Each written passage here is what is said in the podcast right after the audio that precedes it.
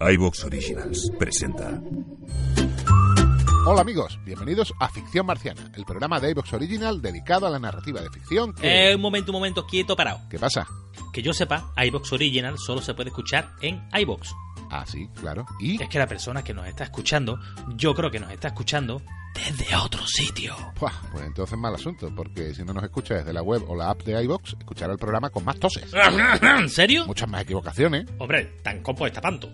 y palabrotas a cascoporro. Hostia, me cago en su...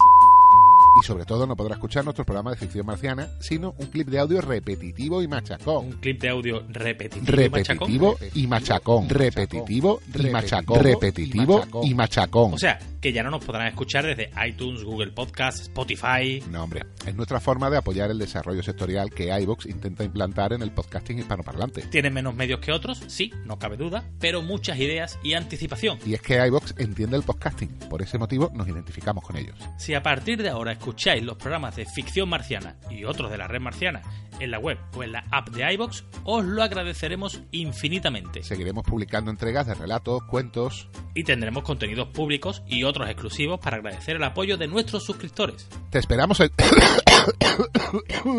iVox. ¡Gilipichis!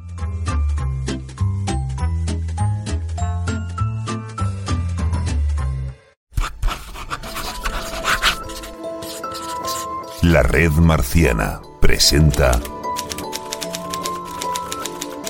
Planeta Laberinto.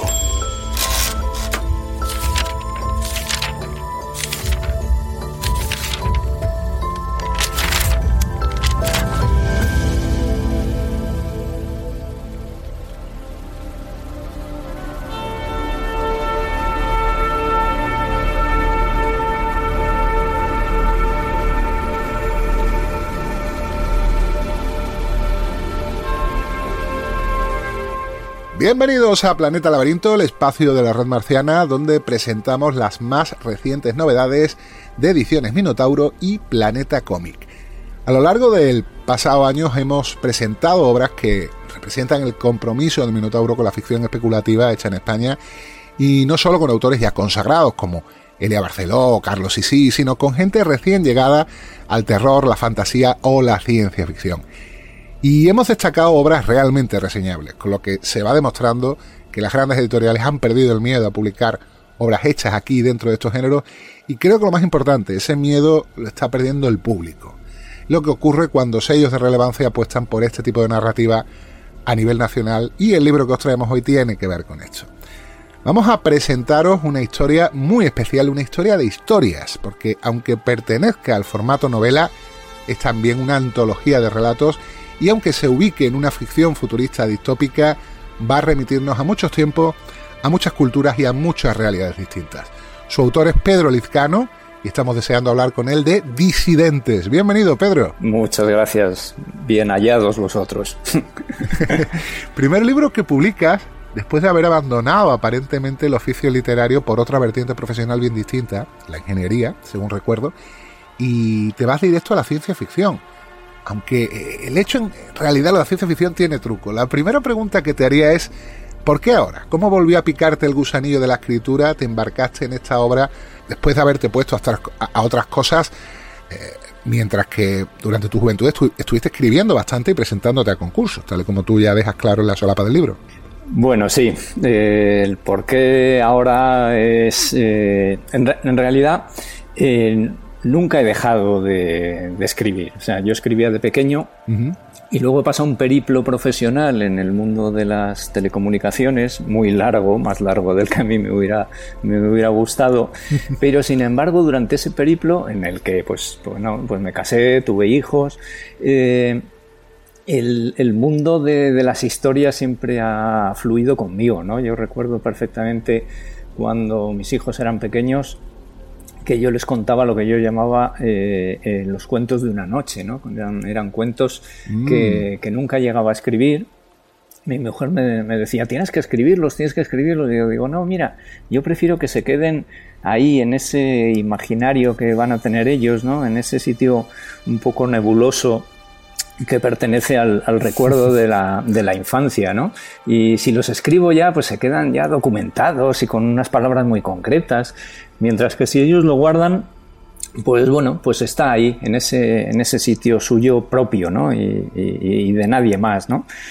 Bueno, ¿y por qué ahora? Pues, pues porque, bueno, me, supongo que afronto una etapa nueva de mi vida y a la hora de decir qué hago con ella, pues he descubierto que escribir la verdad es que, me apasiona, ¿no? Paso momentos buenísimos escribiendo. Me entretiene, me llena y sobre todo me, satisface.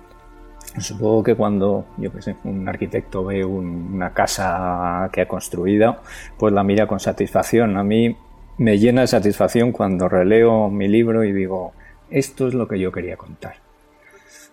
Claro, pero tengo la impresión de que en un arquitecto lo que disfruta es el resultado terminado. Tú disfrutas el proceso en este caso, que es algo que no tienen muchos escritores. vamos, disfruto el proceso, pero enormemente. Hay, hay veces que salgo de la habitación y, le necesito contar a alguien, está emocionantísimo, es que me, entusiasma y, me, miran atónitos y me dicen, pero si tú sabes lo que va a pasar, y digo, te juro que no. O sea, en estos momentos puede pasar cualquier cosa y, me vuelvo otra vez apasionado a, a mi despacho a seguir viendo por dónde narices puede salir aquello, ¿no? Bueno, cuando me dices que ni tú mismo sabes a dónde va la cosa, me estás diciendo que de alguna manera en esa distinción que siempre se hace de escritor de mapa o escritor de brújula, tú serías de brújula, ¿no? Mm, bueno, no exactamente. Uf, eh, si te cuento cómo está diseñada la novela, dirías que más de mapa. Lo que pasa es que mm. para la historia transversal sí que dejé que fuera de brújula, pero para eso nos deberíamos ir a, a la sinopsis, al, mapa, a cómo se ha creado. Eh, bien, bien, pues vamos por partes, vamos por partes. Antes de seguir con esto, vamos a dejar que nos presente lo que es la historia. ¿De qué nos habla Disidentes? A ver, esa es una pregunta sencilla con una respuesta no tan sencilla. eh, ¿Por qué lo temía? Porque la novela se desarrolla en, dos estratos diferentes. ¿no? Por una parte tendríamos la historia principal, que es la que podríamos llamar disidentes en sí, que se sitúa en, un futuro cercano y que gira en torno a la preparación de un plan por un grupo de, disidentes. ¿no? Eh, Sasta es la hija de, uno de ellos, que es un locutor furtivo de radio, John, exactamente, y acompaña eh, por las noches a su padre pues, mm, con la idea de difundir esos, esos relatos. ¿no? También es la historia de Matt Scott, que es vecino de Sasta y de John, jefe del Cuerpo de Seguridad de Fronteras y el peor enemigo de, de los disidentes. ¿no? El plan, de alguna manera, en esta historia principal, pues obligará a Sasta a entrar en contacto directo con Matt Scott, un hombre que por otra parte pues guarda una cierta unos secretos más o menos íntimos ¿no? que atraen la curiosidad de, de, Sasta y el caso es que la novela discurre en un duelo psicológico de conversaciones veladas en las que se mezclan los sentimientos, el plan y en los que Sasta siente en muchos momentos que, que Matt Scott eh, siempre va por delante de ella. ¿no? Esta sería la sinopsis de la, de la historia principal. ¿no? Lo que ocurre es que, como digo, pues hay otro estrato en la novela eh, que son los cuentos que, John va narrando, ¿no? que en principio es casi tan importante como la, como la trama principal. Exactamente, vamos a aclararlo. Eh, John utiliza un mecanismo de radiodifusión pirata, podríamos decir, desde luego alejado de todo este control que hay en esta sociedad futura distópica de la que se nos está hablando. Y él lo que hace ahí no es soltar discursos, sino contar relatos. Exactamente, exactamente. Y esos relatos, de alguna manera, pues se van cosiendo en la propia Sasta. Pensemos que Sasta es una, una, chica joven. Eh, y de alguna manera esos relatos que va escuchando, que tampoco entiende demasiado, se van cosiendo en ella y también se van cosiendo en la propia trama de la, de la novela, ¿no? Hasta llegar a ser, pues de alguna manera, piezas fundamentales tanto de Sasta como de la propia novela. ¿Cómo surgió esta idea en tu cabeza? Y no me refiero solo a la historia, sino a la estructura. Esta estructura de una novela salpicada de cuentos, podríamos decir. Bueno, eh, nada, o sea, nada surge ¿no? de, en, un, en, un, momento clarísimo. Eh, fue como un, proceso eh, evolutivo. Todo empezó, yo cuando, cuando dejé de, de, dedicarme al, al, magnífico mundo de las telecomunicaciones, me metí en, talleres de literatura. Y bueno, entendí que, como técnico entendí que, que, todo tiene su, su, técnica y su aprendizaje, ¿no? y me tiré dos años eh, eh, en, talleres literarios. ¿no? Y yo escribía relatos cortos, que me parecía que era, digamos, el formato más, más sencillo para, para aprender algo. ¿no?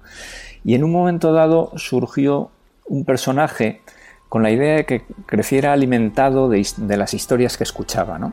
Me gusta esa idea de que de alguna manera somos una especie de universo formado por las historias que, que nos cuentan a nuestro alrededor, ¿no? Y en un principio, bueno, pues este personaje iba a, formar parte de un nuevo relato, pero pensé que quizá podía ser el personaje central de una novela. Y ahí es cuando ya empezó a nacer esa idea de, hacer una novela en la que la protagonista creciera en, un caldo de, historias escuchadas, ¿no? Bueno, ahí la situé en la adolescencia, que es una edad donde todo lo que viene de fuera nos transforma de alguna manera. Y lo que hice fue buscarle un, nombre que para mí debía ser un nombre que en sí mismo guardara muchos significados, que el propio nombre simbolizara la, pues no sé, la riqueza interior de las personas en un intento de recrear ese universo interior que somos, ¿no? Claro, porque eh, estamos en un entorno anglosajón, pero Shasta no es un nombre anglosajón. No, y sí, eh, Shasta, digamos que por el lado de Oregón, en la Alta California, eh, Shasta ah. aparece en, muchos sitios, es, es, el nombre de un volcán, es el nombre de una, de una lengua, eh, en, esa zona eh, Sasta aparece en innumerables momentos, pero también Sasta es una, el nombre de una diosa hindú, el nombre de una mm. margarita que tiene un tallo más grande y una hoja más grande que las margaritas normales. Y ahí es donde voy de alguna manera, que tiene multitud de, acepciones. ¿no? Así que Sasta fue desde luego un poco la, la semilla. ¿Te está gustando lo que escuchas? Este podcast forma parte de Evox Originals y puedes escucharlo completo y gratis desde la aplicación de Evox. Instálala desde tu store y suscríbete a él para no perderte ningún episodio.